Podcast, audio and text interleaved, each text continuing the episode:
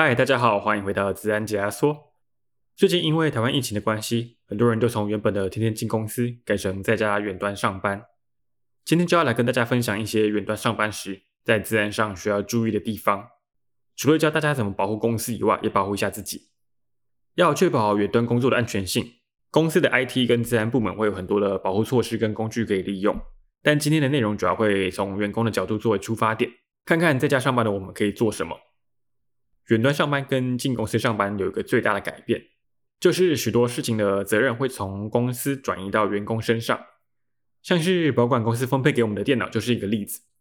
过去进公司的时候，电脑通常会放在办公室，不会带走。但当我们改成远端上班以后，大部分的人都会把公司的电脑带回家。这个时候，保管公司的电脑责任就落到我们的身上了。我们会需要确保电脑不会被偷或是弄丢，也要确保电脑不会被没有被授权的人随意的使用。要做到这点，最基本的就是大家都知道的常识，像是不要把电脑放在没有人看管的公共场合，或是不要把电脑放在没有人的车上、显眼的位置等等的。虽然台湾的治安很好，最近也因为疫情的关系，大家不太会出门，但这些基本事情大家还是不要忘记了。大家也要记得把电脑的自动锁定功能开启，这样可以避免我们暂时不在电脑旁边的时候，电脑被别人乱动。这个对于家中有小孩的人来说特别的重要。把电脑自动锁定，可以避免小孩趁你不注意的时候乱动你的电脑，用你的电脑打电动之类的。我们也会建议大家要开启硬碟加密以及装置搜寻的功能。开启装置搜寻可以帮助我们电脑在不小心遗失的时候更容易被找回来。硬碟加密的功能也可以在电脑遗失或是被偷的情况下，避免里面的重要资料外泄，降低这些意外发生时造成的伤害。另外一个会有公司转移到我们身上的责任，就是我们使用的网络了。在公司的话，不管是 WiFi 无线网络还是有线的实体线路，都是由公司的网管负责处理跟管理，所以我们不需要担心公司网络安不安全这种问题。但是当我们开始远端上班以后，大家通常使用的就会是家中自己的网络和 WiFi，这个时候大家就要特别注意家中网络的安全性，因为在家上班的时候，所有我们与公司伺服器、资料库、网页等等的连线，都会经过我们家中的路由器。这个时候如果家中的网络不安全的话，攻击者就可以透过入侵家中的路由器或是网络设备来拦截我们与公司的网络连线，或是透过我们的网络作为跳板入侵公司的系统。要保护家中的网络和路由器的话，第一个要确保的就是我们使用的是安全的 WiFi 协定，像是 WPA2 或是 WPA3，并且要配合够安全的连线密码。记得千万不要把家中的路由器设定成公开不用密码就可以连线的，这样才可以确保连线的安全，并且避免别人偷连我们的 WiFi。再来就是确保路由器的管理员账号不是使用预设的密码。大部分路由器出厂预设都会是固定的那几组账号密码。如果没有去更改的话，别人是可以很轻易的猜到密码，并拿到我们路由器管理员权限的。大家也要特别注意家中的智慧家电，这些装置要更新或是确保安全性通常比较难。再加上大家很容易忽略这些装置的资安，因此这些物联网装置很容易成为骇客的目标，被他们当做入侵的途径和跳板。保护物联网装置的方式，我们在第十三集有跟大家分享过。想要复习的听众可以回去听一下，我会把链接放在 show note 里。最后也不要忘了更新路由器的韧体，这样才可以避免我们的路由器上有已知的漏洞被攻击者利用。大家也要记得尽量不要使用公开的 WiFi。虽然大家现在出不了门，应该不会到外面用公开的 WiFi，但还是要提醒大家一下，当我们在使用那些公开不用密码的 WiFi 时，如果没有使用特别额外的保护的话，我们的网络连线就会暴露在风险中。其他人是可以拦截到我们使用公开 WiFi 时里面的连线跟资讯的，因此不管你是不是在上班，都建议大家不要使用外面公开的 WiFi。在网络方面，最后要跟大家分享的就是关于 VPN 的部分。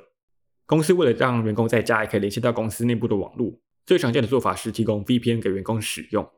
很多 VPN 验证的方式都是使用账号密码，在连线的时候，VPN 会要求你用账号密码来验证你的身份，确保你有连线到公司网络的权限。这代表着，如果别人有了你 VPN 的账号密码的话，他们就可以用你的名义连线到公司的内部网络。因此，确保自己的密码安全性就很重要。大家要记得使用够安全的密码，可以的话，一定要把双因素认证开启，这样才可以避免攻击者透过你的账号入侵公司的系统。当然，不只有 VPN 的密码需要被注意，任何工作上使用的密码都要够安全，并且被妥善的保管。跟 VPN 一样，可以的话，尽量都把双因素认证或是多因素认证开启。大家也要多留意网络上的各种钓鱼攻击。根据网络公司 F5 的调查，全球在疫情爆发以后，社交工程与钓鱼相关的攻击成长了超过两倍。而且很多攻击者会利用 COVID-19、肺炎、疫苗等等的相关关键字来吸引大家的注意或是点击。因此，大家在远距上班的时候要多加注意。如果遇到看起来怪怪的、不确定安不安全的东西的话，都建议大家要多加确认。有时候多打一通电话跟同事或是老板确认一下，就可以避免掉日后很多的问题跟麻烦。关于密码安全跟社交工程相关的东西，我们过去分享过好几次了，我会把链接放在 show note 里，这边就不再做更多的讨论。远端上班以后，还有一个很大的改变，就是会议会从实体的面对面改成线上远端的方式。相信很多人都对一年前疫情刚爆发的时候，Zoom 被爆出有治安问题的新闻有印象。Zoom 的事件凸显出不少线上会议可能会引发的治安问题。不管我们用的是不是 Zoom，都有一些小地方是身为使用者的我们可以留意跟做到的。第一个就是不要建立公开的会议。当我们要建立一个会议的时候，都可以选择要不要把会议设成私人并设定密码，除非是特别需要，不然建议大家都要设定密码。这样才可以避免不认识的人乱加入我们的会议。现在大部分的会议平台也都有一个等候室的功能。开启这个功能以后，任何想要加入会议的人都会被放在一个虚拟的等候室。他们会需要会议内部人的同意，才可以离开等候室加入我们的会议。设定不公开的会议以及开启等候室这两个功能，主要是为了避免 Zoom 轰炸 （Zoom bombing）。这是一个去年才出现的新名词。它的由来是因为去年疫情爆发。开始有很多公司跟学校在用 Zoom 远端开会跟上课的时候，出现了不少恶意的用户，他们会去乱入别人的公开的会议，并在加入以后分享一些色情或是偏激的仇恨言论，影响别人的会议跟上课。开启前面提到的两个功能的话，我们就可以避免 Zoom bombing 影响到我们的会议了。除了这两个点以外，大家也要注意画面分享的时候，你画面上的内容，不要不小心把一些机密的文件分享给别人之类的。最后一个关于线上会议要提醒大家的就是注意自己跟家人的隐私了。有时候我们在开会的时候需要开启视讯镜头，这么做虽然可以更有跟真人开会的感觉，但大家也不要忘了家中除了你以外，你在镜头内的东西跟其他人。我就曾经听朋友分享过他遇到的糗事。有一次他早上要开会，但他忘记告诉跟他一起同住的男友，男友在起床以后就全裸的在家走来走去，而我朋友完全没有注意到他男友出现在镜头里。导致跟他开会的同事都看到一个裸男在镜头里走来走去了。听我朋友的描述，当时的情况真的是丢脸到不行。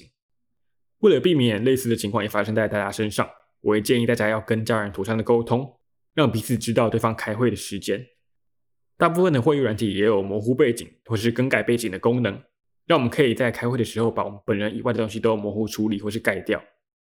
除此之外，我会非常推荐大家使用镜头盖或是镜头贴。在没有要使用的时候，通过物理的方式把镜头遮起来。远端上班时还有一个很重要的观念，那就是要把工作跟私人分开。工作相关的内容要在公司提供的电脑上进行，同样的，私人的事情就要在自己的电脑上进行。这么做的目的不只是要确保公司资料的安全性，也要保护我们自己，避免不小心惹祸上身。如果使用的是公司的电脑，只要你没有拿来做私人的事情，或是违反规定。那么发生问题导致自然事件的话，责任会在公司那边的，因为提供一个安全的装置跟环境给员工是公司的责任。但如果我们在公司的电脑上做私人的事情，或是在私人的电脑上工作，然后导致意外发生的话，我们就需要负起没有做好自然防护的责任。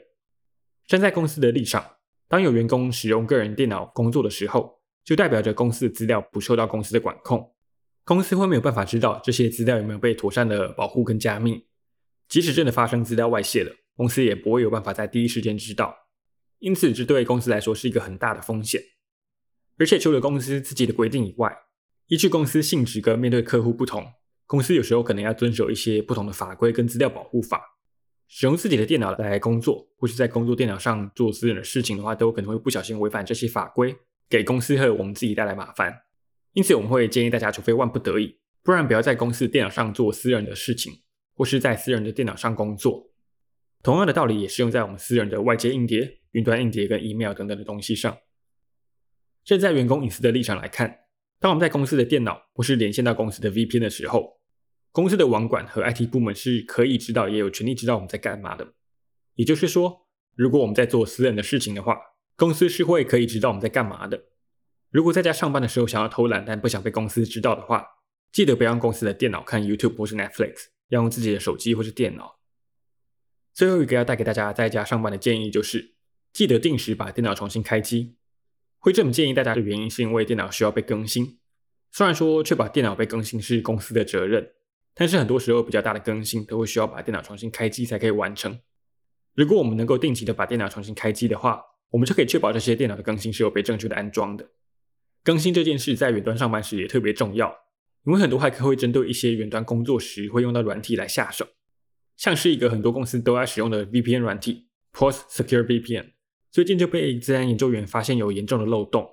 而且不少的迹象显示，骇客正在积极的透过这些漏洞来进行攻击。因此，确保我们的电脑跟上面的软体是保持在最新的版本，就是一件很重要的事情。我们也会建议大家可以的话，在下班以后把电脑保持开机，并且连线到网络，因为大多数的公司会为了避免更新的过程影响到员工上班，通常会选择在下班时间来安装那些更新。但如果我们一下班就把电脑关机，直到隔天早上才开机的话，这些原本应该要在下班时间安装的更新，就会变成我们在上班的时候安装。相信大家都知道，如果电脑正在更新的话，会跑得很慢。如果我们能够确保电脑定期的开机，并且在下班后还是有开机连线到网络的话，就可以减少这样的事情发生，影响到我们上班。今天要跟大家分享的东西差不多到这边，希望大家在最近疫情比较严重的时期，不止可以保持身体健康，也可以安全的在家远端上班。show note 里会有资安解锁的网站连接。我会把整理过后的内容放在上面。大家如果有想跟我们说的话，也可以到我们的网站上寻找我们的联系方式，或是到 Firstory 跟 Apple Podcast 留言给我们。也欢迎追踪我们的 Facebook 跟 Instagram，看看最新消息以及我们分享的新闻时事。谢谢大家。